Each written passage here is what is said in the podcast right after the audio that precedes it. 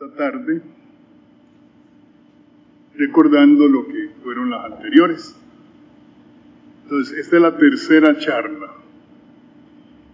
En la primera respondíamos a una pregunta. ¿Cómo define San Ignacio de Loyola los ejercicios espirituales? Y decíamos que para el santo, ejercicios espirituales es cualquier forma utilizada por el creyente cristiano en su situación concreta para encontrar al Señor y descubrir qué es lo que el Señor quiere de su vida. Eso significa abrir un espacio al Señor en nuestra jornada, o sea, en la vida diaria. Es un retirarnos de nuestras preocupaciones habituales para preocuparnos, centrar nuestra, nuestro interés únicamente en Dios, en una relación amorosa con Él. Eso fue la primera charla. La segunda, iniciábamos con la primera parte de lo que son los ejercicios espirituales, que San Ignacio de Loyola llama primera semana. Él divide la materia en cuatro semanas. Y en esta primera semana, recordemos San Ignacio de Loyola establece un principio, un fundamento, una base, que es una reflexión sobre el ser humano en el plan original de la creación. Entonces se nos recordaba que, bueno, Dios crea al ser humano de la tierra y luego le infunde el, llamado aliento de vida. De esa manera lo hace un ser viviente. Pero resulta que no es uno más de los seres vivientes, porque Él fue creado a imagen y semejanza de Dios. Por eso no puede confundirse con lo que puede ser un animal por eso desde el punto de vista estrictamente teológico, lo que vemos hoy, que hay personas que aman, lo cual es un absurdo, un animalito, los animales no se pueden amar, o que prefieren una mascota a, a una persona. Eso es como quien dice una aberración. porque además Dios le encomendó a este ser imagen suya dominar sobre todos los otros seres creados, ya sean animales o sean plantas. Por otro lado, se nos recordaba que Dios en el plan original de la creación quiere compartir su vida con el hombre. Por eso coloca a Adán y Eva en el jardín del Edén. En la base de todo está una afirmación teológica importante. No podemos entender quién es el ser humano sin relación con Dios.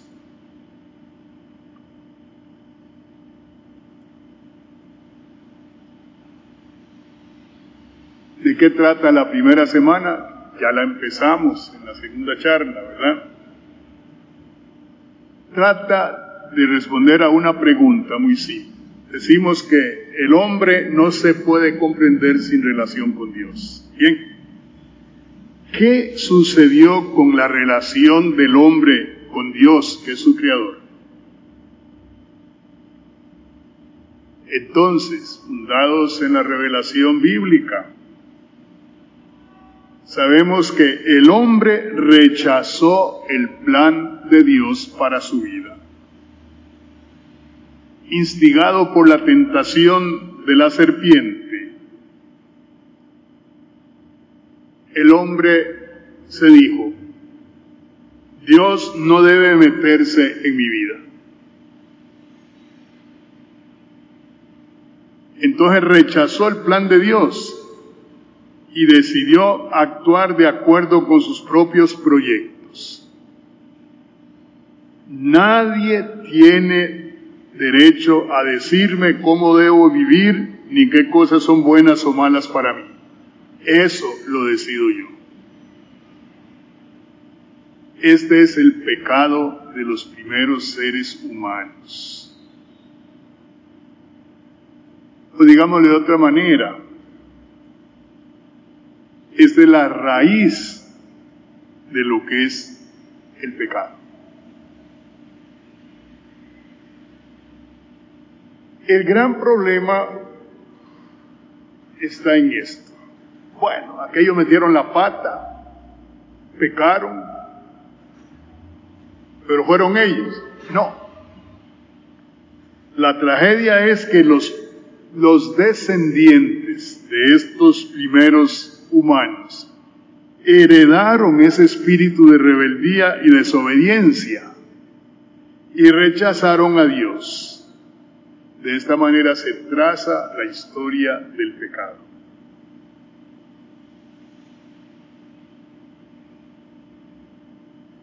Consiguientemente, toda la humanidad después de esta primera desobediencia.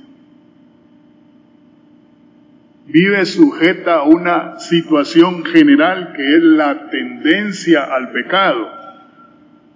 Y es una tendencia previa a la decisión que cada hombre pueda tomar.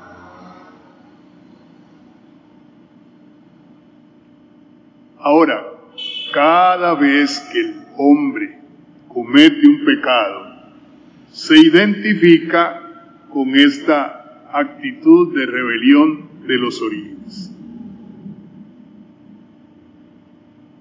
Bien, la charla pasada entonces introducíamos ese tema y lo iluminábamos con toda la doctrina que encontramos en la Sagrada Escritura.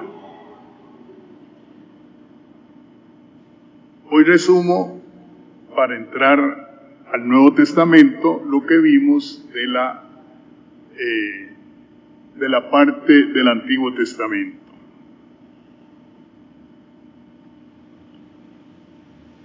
Entonces nos vamos a preguntar, ¿cómo define el pecado la revelación del Antiguo Testamento? En primer lugar, de manera muy clara, el pecado es una desobediencia y rebeldía por la que el hombre, ser creado, se erige como Señor de sí mismo, sin depender de Dios. Digámoslo, se endiosa. Esta actitud de rebeldía, de desobediencia, de soberbia, implica una serie de rupturas profundas. La primera es la ruptura con Dios. La mentalidad bíblica de los antiguos israelitas afirmaba que quien entra en relación con Dios debe purificarse y sobre todo en el culto debe purificarse. ¿Por qué? Porque la relación con Dios exige una rectitud en el obrar. Por eso es que cuando Dios se da a conocer, manifiesta también su voluntad. La segunda es la ruptura con el prójimo, ya sea por una ofensa que directamente le inferimos, causamos algo contra el prójimo, ya sea por las consecuencias de nuestras acciones pecaminosas. Voy a poner un ejemplito.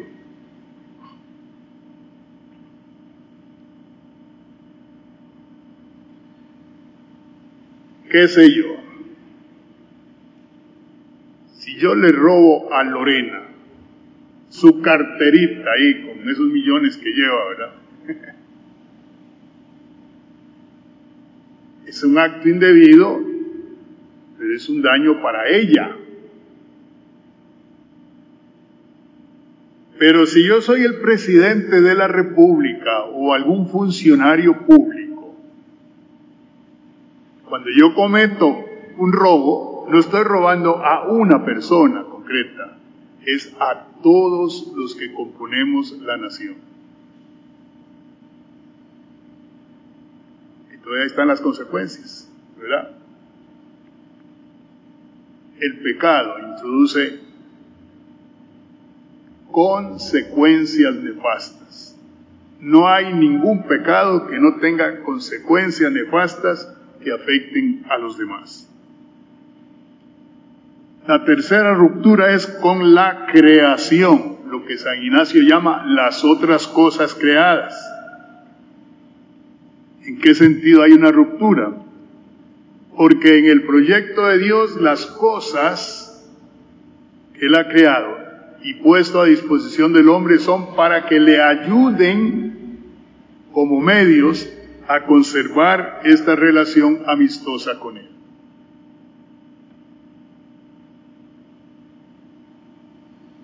Pero entonces, cuando comete el pecado, la humanidad deja de utilizar estos seres creados, las otras cosas, como medios y las convierte en ídolos en lugar de Dios. La riqueza es un bien. Pero cuando se le erige en ídolo, es en contra de Dios. El poder, de hecho, es un bien, pero si desplaza a Dios, San Pablo dice de manera muy clara en la carta a los romanos, en capítulo octavo, lo que es esta ruptura con la creación, dice, la creación entera, en efecto, fue sometida a la vanidad, no espontáneamente, sino por aquel que la sometió. Y la sometió a la corrupción. Y esa creación está ansiosa de que llegue la liberación para participar de la gloriosa libertad de los hijos de Dios. Creo que esto que dice San Pablo, en el tiempo en que estamos viviendo, parece que se entiende de manera muy clara. Todo ese trastorno en el clima, ¿a qué se debe? Y lo que va a venir todavía, ha sido que hemos empleado la naturaleza, ¿verdad? La creación de manera equivocada. ¿Con qué objetivo? Rendirle culto a la riqueza. Ahí está el asunto.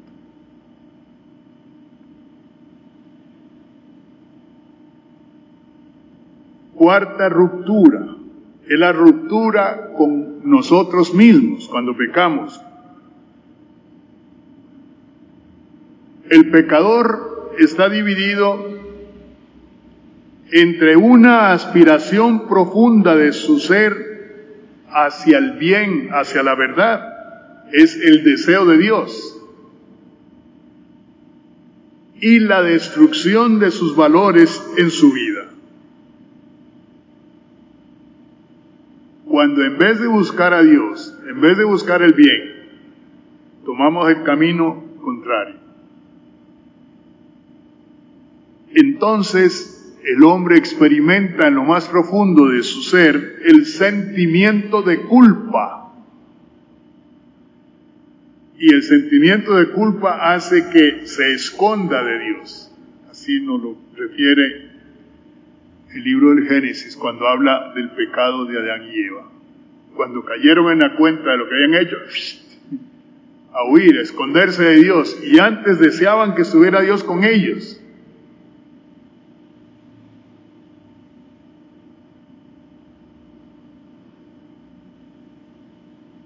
Las consecuencias del pecado. Por consiguiente, a nivel personal y a nivel social son sencillamente nefastas. Introduce el desorden, conduce al sufrimiento, a la opresión, a la esclavitud.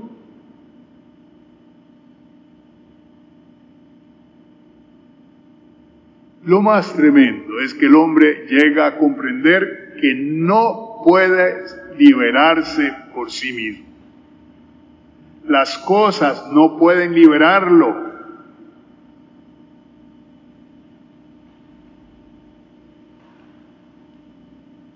¿Cuál es la actitud de Dios frente al pecador, ya sea el individuo concreto o la comunidad, pueblo? Esa es la segunda lección del Antiguo Testamento. ¿Qué nos dice la revelación del Antiguo Testamento? Con este hombre pecador, que es rebelde, desobediente, es con quien Dios hace alianza y expresa su misericordia. San Juan tiene aquella expresión de todos conocida que es muy, muy significativa. Tanto amó Dios al mundo que le entregó su Hijo único. Pero el mundo en San Juan es todo este conjunto de humanos rebeldes, soberbios, pecadores. Y Dios los ama. La relación entre Dios y el hombre ha sido siempre difícil controvertida. Y sin embargo, Dios siempre, subrayemos este, siempre llama a la conversión. Vuelve. Vuelve a mí. Dios busca que el pecador retorne a Él. Por eso, a pesar del fracaso de la antigua alianza de Israel, dice que está dispuesto a celebrar una nueva alianza, donde todos, del más pequeño al más viejo, me reconocerán cuando yo perdone su culpa y de su pecado no me vuelva a acordar.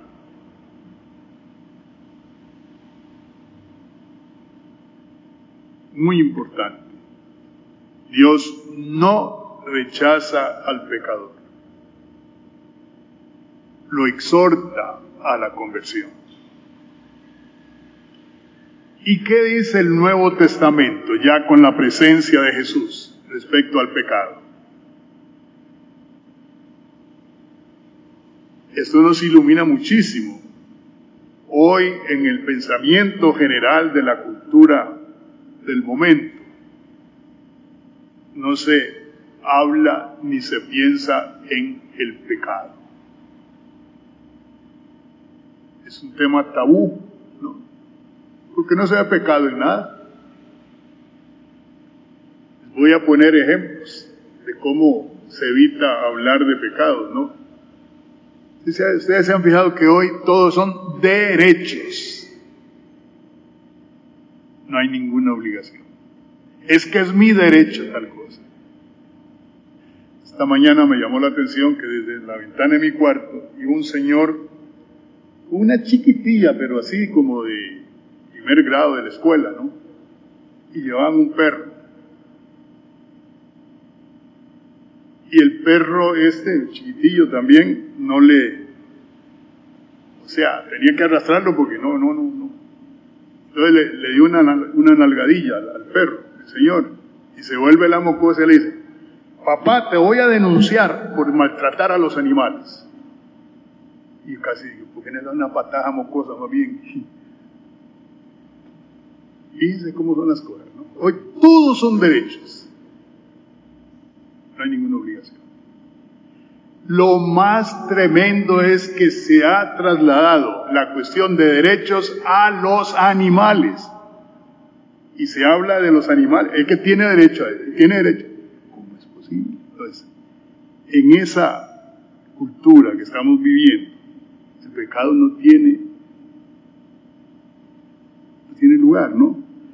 Y el Nuevo Testamento, empezando por Jesús, va a decir que el pecado es una realidad presente en el mundo.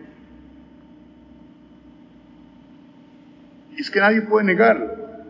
¿Ustedes creen que esa violencia que se ha desatado con tanto asesinato, eso hay que aplaudirlo, qué bonito, qué bonito, estamos a la altura de los países desarrollados. Antes cuando oíamos hablar de que había un asesinato, caramba, nos estremecíamos. Ahora para que medio nos conmoveamos, tienen que ser, mataron a 25 de un solo. Y lo leemos y después queremos que sean 50. Se ha perdido esto. Ahora, basta abrir los ojos a la realidad. ¿Cómo es posible tantos tugurios por todo lado, tanta pobreza, tanta gente mendigando, tanta gente en las calles. Eso es una virtud, ¿acaso? Expresión, es un pecado social. El Nuevo Testamento nos dice, el mal está presente, el pecado es una realidad. Y el pecado, el mal, está asociado al tentador, al diablo, al demonio, la bestia, el dragón, Lucifer. Todos estos son nombres que aparecen para designar al demonio como el agente del mal.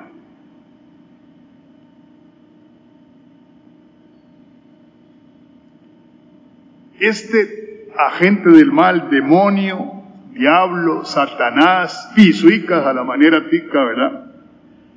conoce perfectamente la psicología del hombre.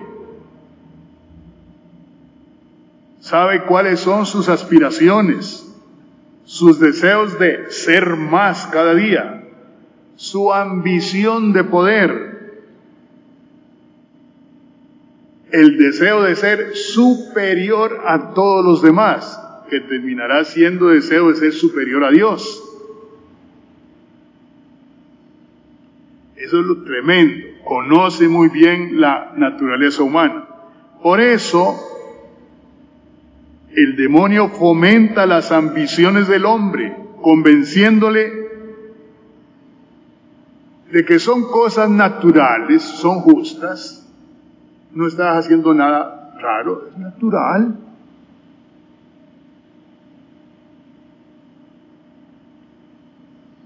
¿De qué le convence?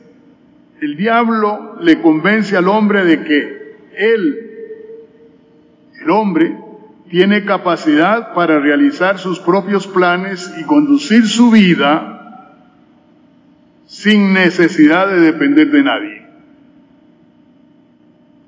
Por eso es que le afirma que los mandamientos de Dios son limitaciones impuestas al hombre, porque Dios está con envidia de lo que el hombre es capaz de hacer. Entonces sugiere prescindir de Dios, celoso del poder y capacidad del hombre. Es bien expresivo el ejemplo de Jesús, que fue tentado después del bautismo. El tentador lo agarra, como dicen, en curva, ¿verdad? cuando él está débil por no haber comido durante mucho tiempo. Y entonces le viene a decir, ¿por qué estás con hambre? Y la respuesta es, pues, por obedecer al Padre. Y el demonio le va a decir, pero el Padre no te da de comer. Ya, primera cosa de por medio, ¿no? Y entonces le sugiere que desobedezca al Padre, que poquito antes lo había presentado en el bautismo como su hijo predilecto. Entonces le dice, no hagas caso a lo que te dice Dios.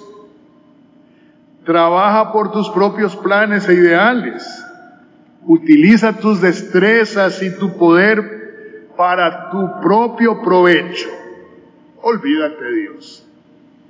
Ahí está la tentación. Muy clarita a Jesús y que es lo que normalmente hace con todos nosotros. Ahora, ¿de qué manera actúa ese tentador o demonio? Actúa mediante la tentación proponiéndole cosas agradables para que pueda apartarse de Dios. La tentación en sí no es pecado. No es pecado, la tentación. Lo que yo haga movido por la tentación es otra cosa. Solo pueden ser tentadas las criaturas superiores, ángeles, o seres humanos que están dotadas de libertad para poder elegir. ¿En qué consiste la tentación? En incitar a no escuchar el llamado de Dios y rechazar su voluntad.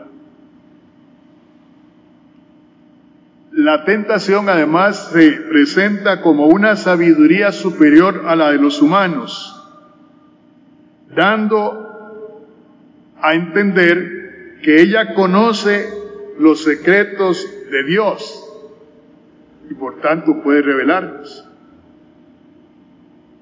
Esa es la tentación.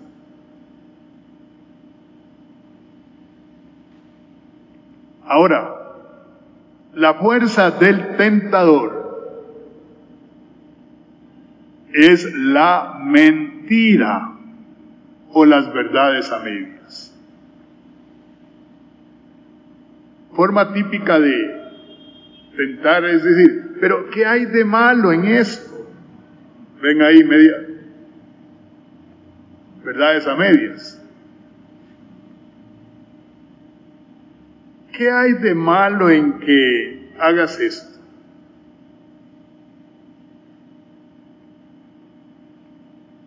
Jesús denunciaba a los dirigentes judíos con unas palabras muy interesantes. Dice, ustedes pertenecen a su padre, el diablo. El diablo era homicida desde el principio y no se mantuvo en la verdad porque no hay verdad en él. Cuando dice, cuando habla, dice la mentira dice lo que le sale de dentro, porque es mentiroso y padre de la mentira. Y claro, él actúa de esa manera, mediante la mentira. Otra característica del tentador es que es insistente y no se da por vencido conoce muy bien los puntos débiles que nosotros podamos tener y por ahí entra. Si mi punto débil es la ambición por el dinero, allí me va a tentar. Si es el sexo, por ahí entra. Si es el dominar a los demás, si es el que me reconozcan y me aplaudan, por ahí entra. Los puntos débiles. dos expresiones muy interesantes de la Biblia. Caín está tentado de matar a su hermano Abel y Dios le advierte, mira, a la puerta está el pecado acechando como fiera que te codicia. Tú tienes que dominarlo. Y San Pedro dice, el diablo ronda como león rugiente buscando a quien devorar. Está por ahí dando vueltas, ¿no? Esta es la razón por la que nosotros vivimos en una constante tensión, que al mismo tiempo es como una desgarradura interior. San Pablo en la carta a los Romanos, capítulo 7, lo expone de manera muy clara. Dice, entonces, San Pablo contrapone el deseo de hacer el bien y lo incomprensible que termine haciendo el mal. Dice, Realmente mi proceder no lo comprendo, pues no hago lo que yo quiero, sino que hago lo que yo aborrezco. Y si hago lo que no quiero, es que no soy yo quien obra, sino el pecado que habita en mí. Pues yo sé muy bien que nada bueno habita en mí, porque querer el bien lo tengo a mi alcance y lo deseo mas no el realizarlo, puesto que no hago el bien que quiero, sino que obro el mal que no quiero. ¿Quién me librará de este cuerpo que me lleva a la muerte? Pues soy yo mismo quien con la razón sirvo a la ley de Dios y con la carne, con mi debilidad, a la ley del pecado. Tremendo eso, ¿no? Sentirse desgarrados. El problema es que como el demonio es tan astuto, cuando caemos,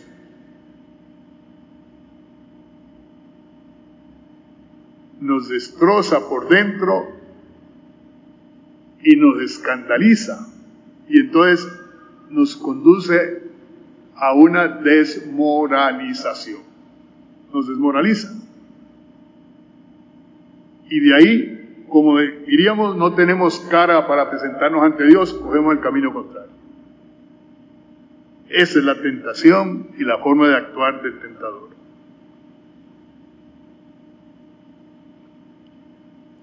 La otra afirmación tremenda del Nuevo Testamento es que todos son pecadores. Jesús dijo en aquella ocasión, usamos muchas veces esa expresión, quien esté libre de pecado, que tire la primera piedra. Menos mal que fueron honestos aquel montón de viejos que estaban persiguiendo a aquella mujer, ¿verdad? ¿Qué habría ocurrido si alguno tirara la primera piedra?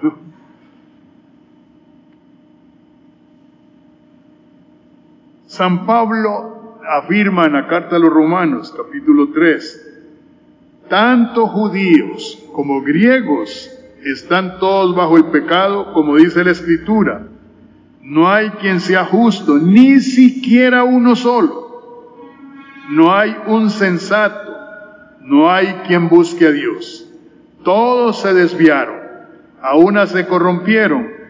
No hay quien obre el bien, pero ni siquiera uno. Todos son pecadores. Entonces, todos necesitan la salvación de Dios. Y San Juan en un texto muy clarito dice, hermanos, si decimos no tenemos pecado, nos engañamos y la verdad no está en nosotros. Si reconocemos nuestros pecados, fiel y justo es Él para perdonarnos los pecados y purificarnos de toda injusticia. Pero si decimos no hemos pecado, le hacemos mentiroso y su palabra no está en nosotros. O sea, todos somos pecadores. La otra afirmación radical del Nuevo Testamento es que el único que puede librar al hombre del pecado es Dios. al conceder el perdón al pecador que se convierte. El tema de la conversión es fundamental en el Antiguo en el Nuevo Testamento. Viene desde los profetas. Con la conversión el hombre se acoge al llamado de Dios. Juan Bautista apareció, dice el Evangelio, proclamando un bautismo de conversión para perdón de los pecados. Jesús inició su predicación pública con esta expresión, conviértanse, crean en la buena noticia. Ahora, Jesús manifiesta la misericordia del Padre con el pecador.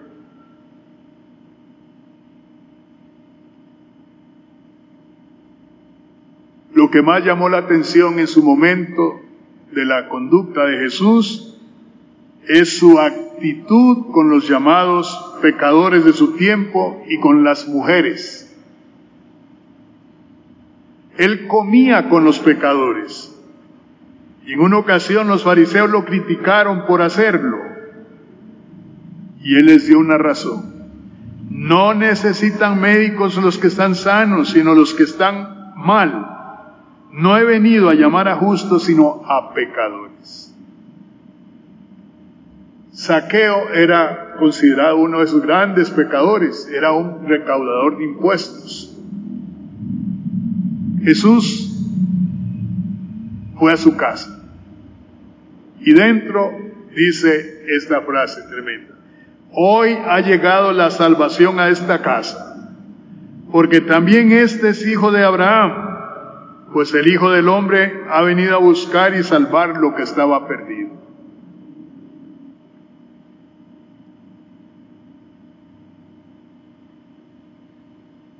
Jesús expresaba esta preferencia por los pecadores para liberarnos del pecado. Por eso es que perdona el pecado.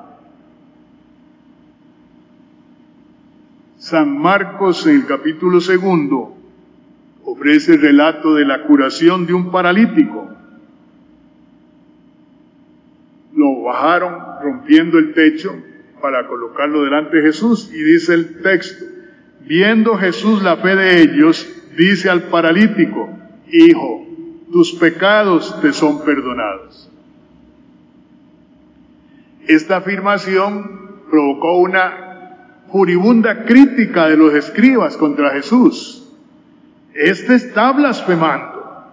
¿Quién puede perdonar los pecados sino solo Dios?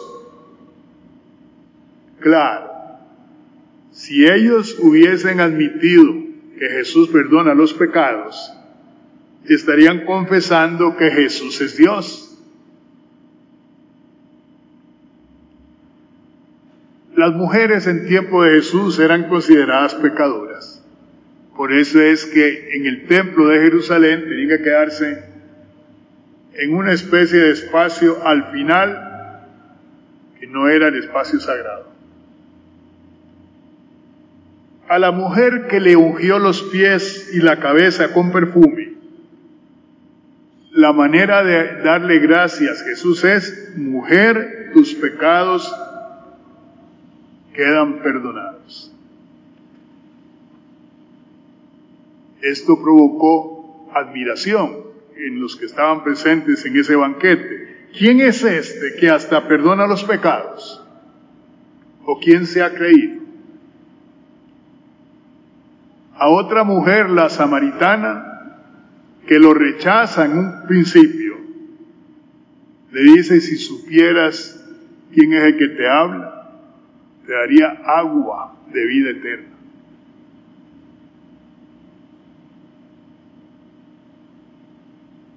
Y hablando con la mujer, le dice trajera a su marido. Y la mujer le dice, no, no tengo marido. Y Jesús le dice, bien has dicho, eres sincera. Has tenido cinco y el que tienes ahora no es tu esposo. Como él la amansó a esta mujer agresiva, enemiga de los judíos, samaritana, hasta que llegue a exclamar, sé que eres profeta. Yo sé que va a venir el Mesías. Y de una forma, para mí, de una ternura tremenda de Jesús, yo soy el que, el que te está hablando. Yo soy el Mesías que esperas. Y Jesús se ofrece a esta mujer. A la mujer adúltera que intentaban lapidar, Jesús le pregunta, ¿nadie te ha condenado? Nadie, Señor. Pues tampoco yo te condeno, pero vete y en adelante no peques más.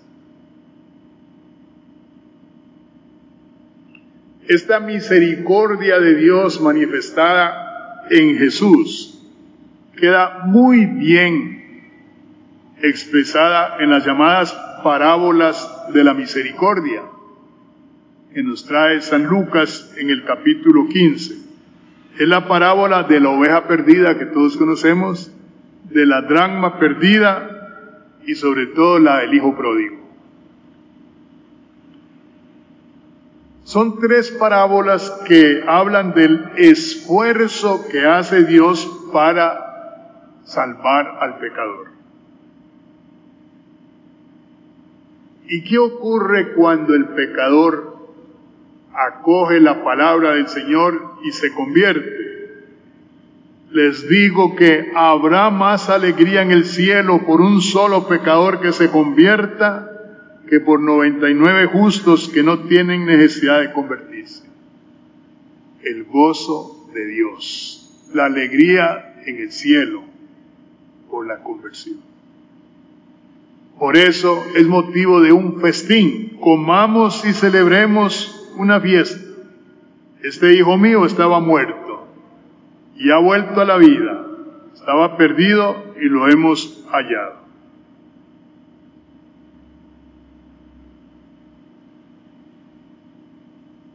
La alegría de Dios es la conversión del pecador.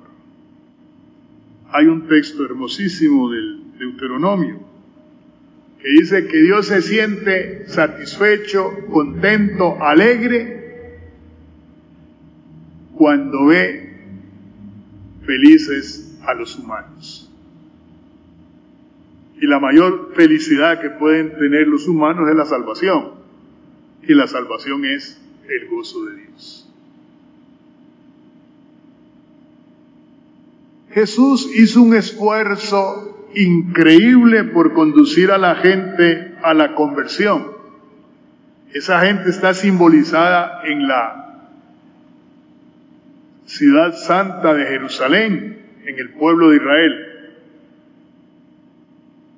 Pero más bien esa ciudad vivió la muerte de Jesús.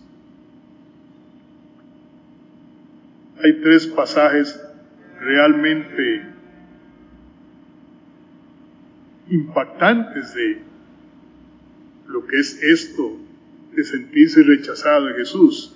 Primero dice, Jerusalén, Jerusalén, la que matas a los profetas y apedreas a los que te son enviados. ¿Cuántas veces he querido reunir a tus hijos como una gallina a sus polluelos bajo las alas? Y no has querido. Qué esfuerzo tan grande. ¿Cuántas veces lo he intentado? Otro texto, al acercarse y ver la ciudad, vio Jerusalén así de lejos, lloró por ella, diciendo, si también tú conocieras en este día el mensaje de paz, pero ahora ha quedado oculto a tus ojos. Solo dos veces se dice en el Evangelio de Juan y de Lucas que Jesús lloró. Es en esta ocasión al contemplar la ciudad impía y cuando le dan la noticia que había muerto su amigo Lázaro. El esfuerzo de Dios por salvarnos.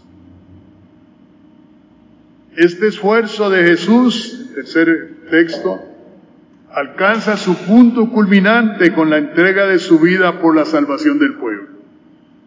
Esta es mi sangre de la alianza, que es derramada por muchos para el perdón de los pecados.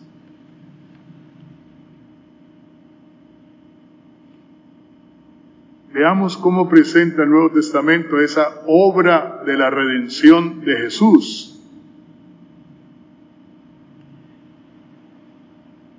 Lo primero que debe quedar bien claro es que solo existe un Salvador, que es Jesucristo. Lo dice el libro de los Hechos. No hay bajo el cielo otro nombre dado a los hombres por el que nosotros debamos salvarnos. Jesús el Cristo. En la carta a los romanos, el tema central es lo que se llama la justificación del pecado. Justificar es borrar las culpas por medio de un sacrificio o lo que se paga como pena por un delito grave. Eso es expiar. Entonces hay una pena enorme, el pecado de la humanidad y hay que pagar una, una multa, digamos así. Por eso la paga Jesús con su vida.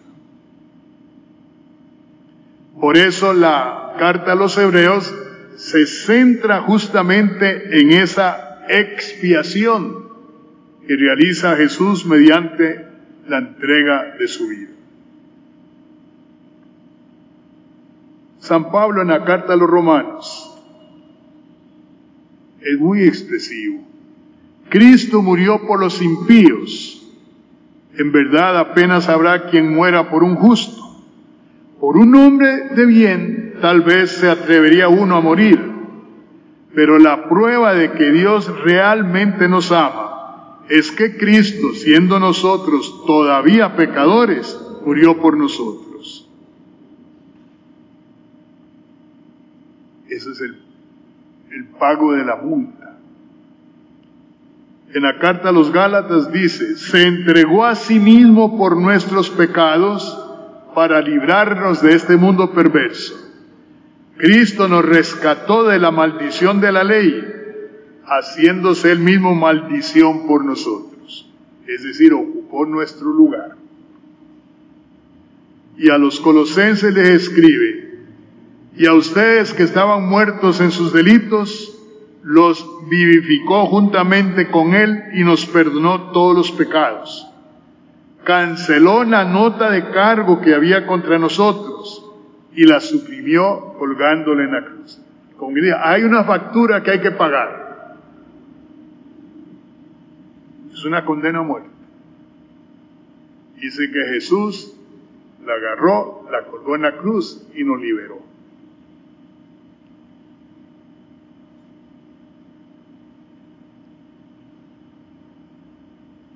El libro del Apocalipsis, que es el último de la Biblia, nos presenta el enfrentamiento de Cristo con las fuerzas del mal que conducen al pecado. Cristo es el Cordero degollado, líder que conduce al enfrentamiento con las bestias y el dragón, o sea, contra los agentes del mal.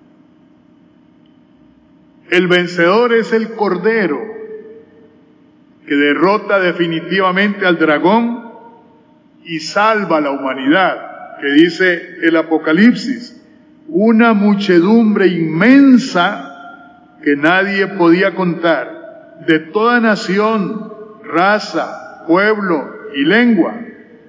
Todos estaban de pie delante del Cordero, vestidos con vestiduras blancas y con palmas en las manos gritaban con fuerte voz, la salvación es de nuestro Dios que está sentado en el trono y del Cordero. Esa es la obra de Jesús. Expresión de la misericordia de Dios, es decir, del amor de Dios por el pecador.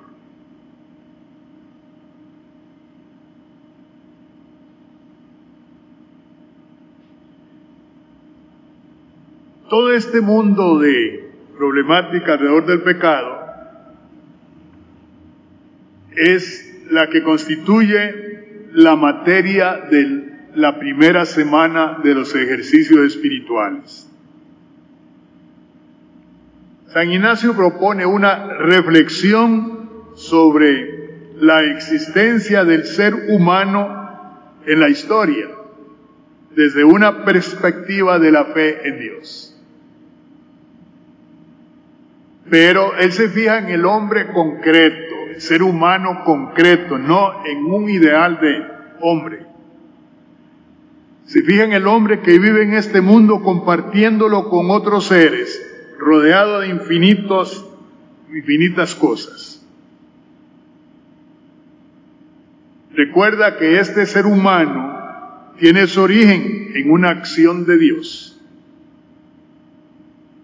Lo tomó de la tierra, e insufló su aliento de vida. El centro de la existencia del hombre histórico que conocemos es Dios. Por eso San Ignacio decía, el hombre ha sido criado para alabar, hacer reverencia y servir a Dios nuestro Señor, y por medio de esto salvar su alma. Por eso no podemos comprender al hombre prescindiendo de su profunda relación con Dios, ya sea relación de amistad con Él o de enfrentamiento. Pero Dios siempre está allí. Ahora, siendo criaturas de Dios, somos seres débiles y limitados. Y esta condición criatural plantea una serie de interrogantes sobre nuestra relación con Dios, con los demás, con el mundo creado.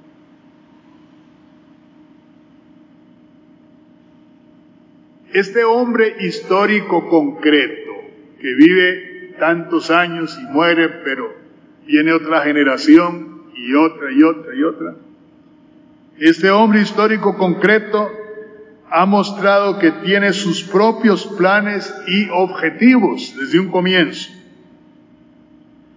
Pero son planes de una criatura, por tanto planes imperfectos, limitados, por ello fracasan. Pero al mismo tiempo también Dios tiene su proyecto con la creación. Dice el profeta Isaías que Dios ha sabido trazar un plan maravilloso y va conduciendo la historia del mundo de acuerdo con este plan. Va desarrollando su extraña acción, su exótico trabajo. Es un plan inmutable trazado por su sabiduría porque Él es El problema es que el plan del hombre entra en conflicto con el plan de Dios. El hombre quiere decidir según sus propios planes, dejando de lado a Dios. Pretende hacer el mundo a su manera, crea dioses a su medida, y termina endiosándose a sí mismo, marginando a Dios.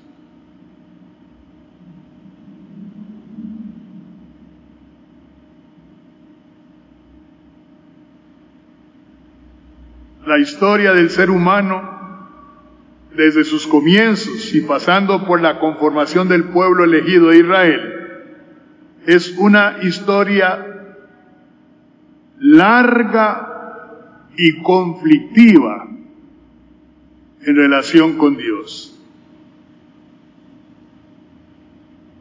el pueblo de Israel se resistió a guardarle fidelidad al Dios de la alianza. Y es que desde un comienzo el hombre ha pretendido edificar una ciudad y una torre con la cúspide en los cielos, aquello de Babilonia, ¿no? Llegar allá donde está Dios, tirar a Dios y sentarnos nosotros en su sitio.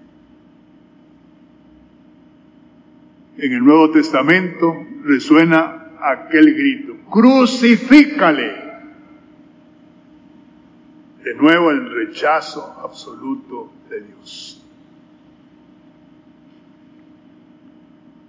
Finalmente vamos a recordar lo siguiente. Bueno, todo esto que les he resumido, ¿de dónde lo sacó San Ignacio? ¿Cómo se le ocurrió todo esto?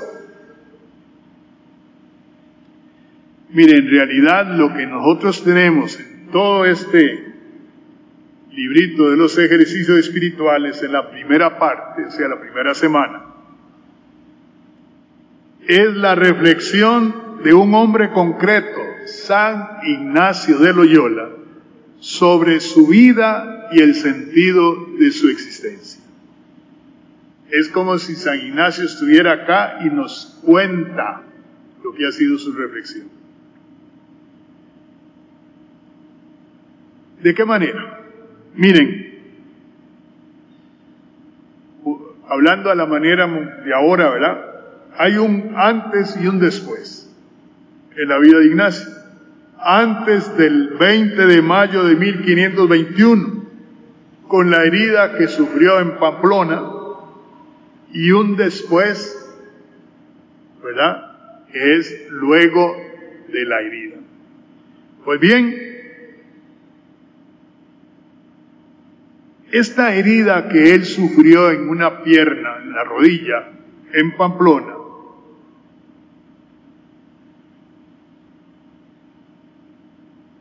tuvo unos efectos tremendos.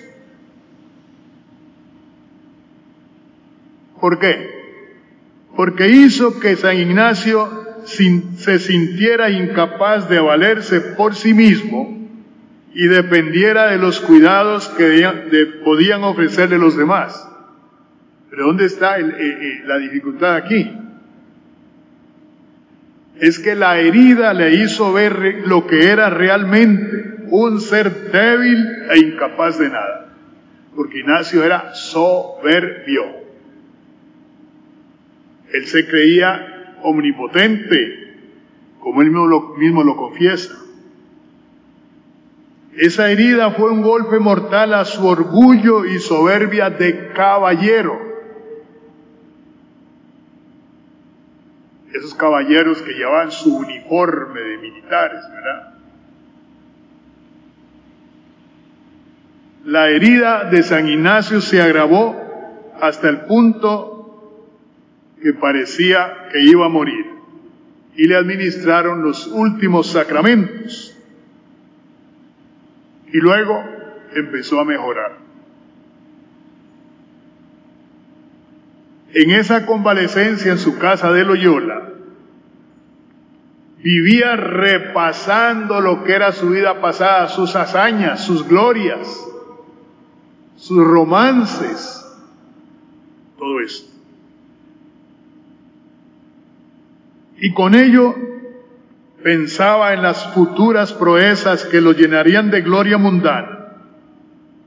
Por eso pedía libros de caballería para fomentar esos sueños.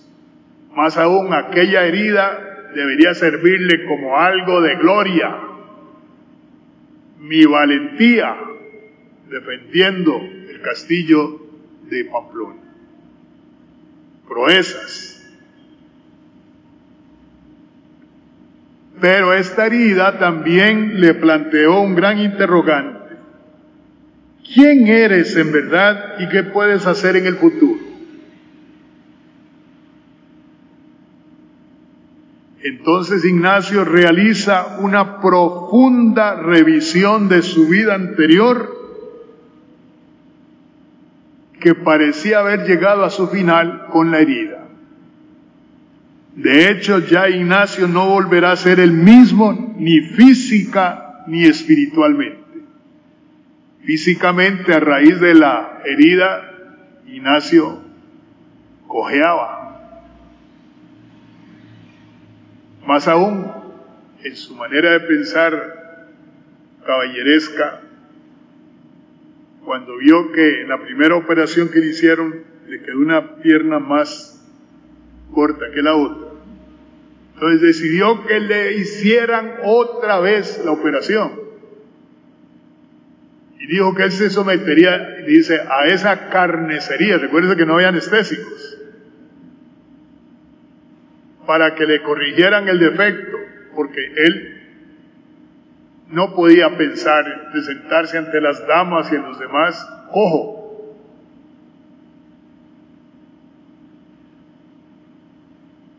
Pero aquí comenzó a cambiar el horizonte de su vida. Aquí comienza su conversión.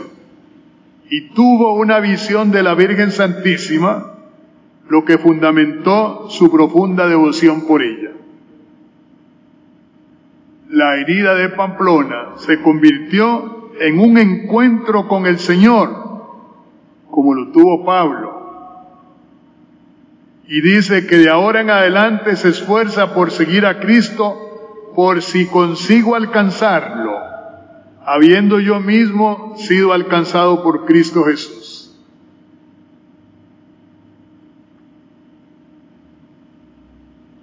Y Pablo también confiesa, Él me llamó por su gracia, cosa que San Ignacio no cesa de repetir. Ahora, ¿cuáles son los primeros pasos de su conversión? Es la visita al santuario de Nuestra Señora de Montserrat en 1522. Lo primero que hace es una confesión general de toda su vida, hecha con minuciosidad y escrúpulos. Tres días duró la confesión. Se ve que había materia, ¿verdad?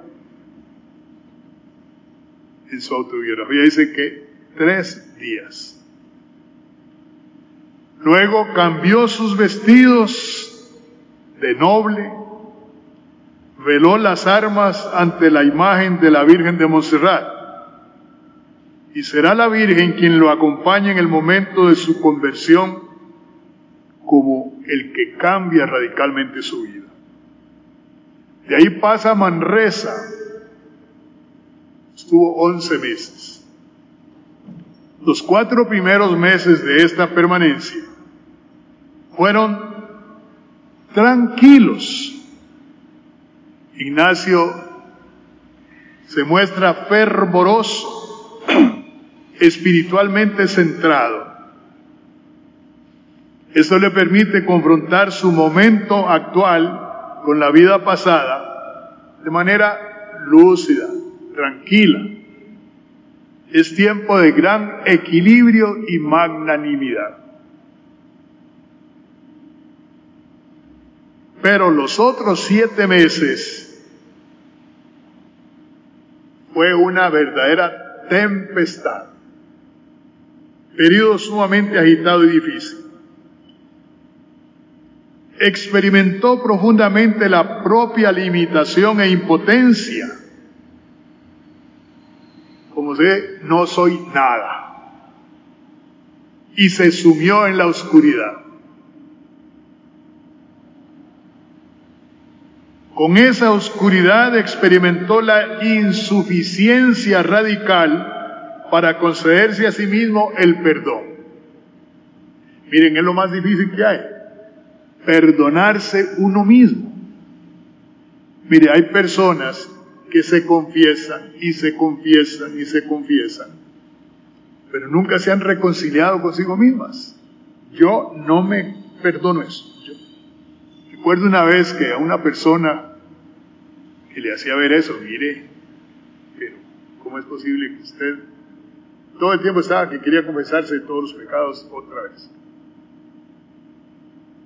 y que me respondió, mire, si Dios quiere perdonarme, que me perdone Él, pero yo no me perdono esto. Entonces, y la psicología enseña que el sentimiento de culpa y no haberse reconciliado consigo mismo es la mayor fuente de desequilibrios, de angustias, de depresiones y hasta suicidios. Ignacio llegó a este punto. Experimentó la enorme resistencia humana para ser dócil y disponible a la voluntad divina.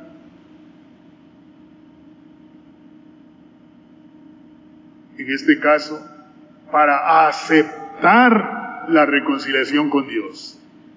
Aceptar que Dios me ama a pesar de mis pecados. Aceptar el perdón que me concede.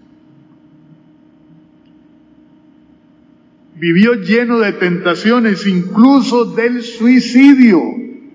En la famosa autobiografía nos dice que ahí en Manresa, es una roca allá arriba, ¿no? Y luego viene el precipicio.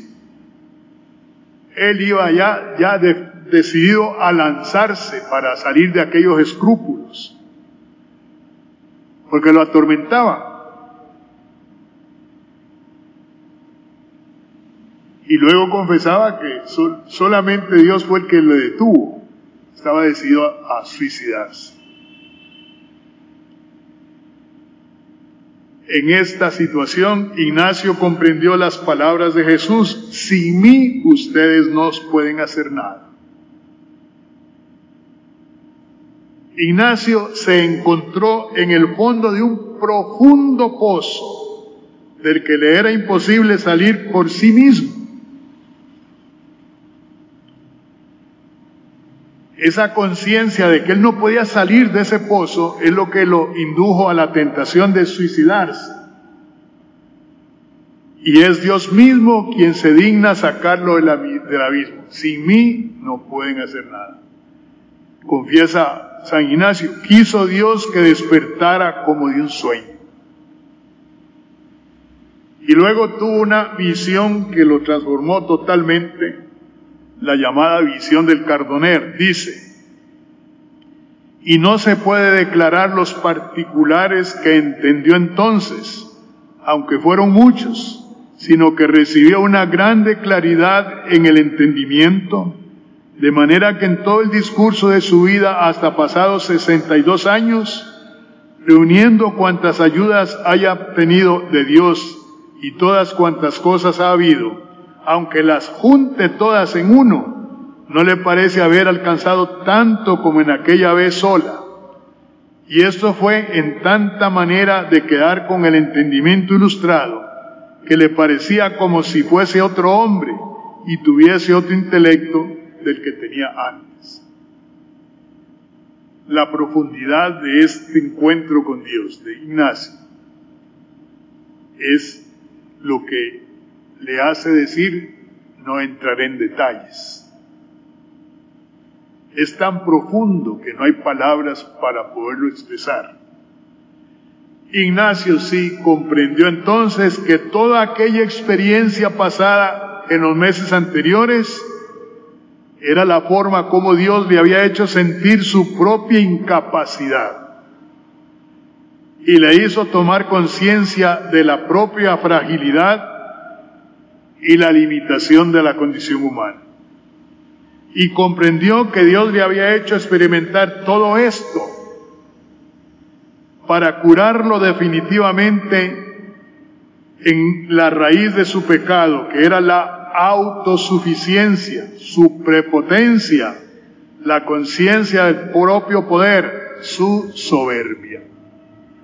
Ahora entendió que era Dios quien estaba actuando aunque él creía que era el que estaba trabajando, era Dios quien estaba actuando. El resultado fue una transformación interna de San Ignacio, donde quedaron solamente Dios y su perdón. Y frente al Dios que le ofrece el perdón, ahí está el nuevo Ignacio. Entonces ahora Ignacio empieza a comprenderse en relación con este Señor. Después de esta iluminación, Ignacio comenzó a escribir los ejercicios espirituales. Por tanto, sobre todo esta primera semana, tan difícil, el tema del pecado, corresponde a esa experiencia de San Ignacio y él ha querido compartirla con todos nosotros.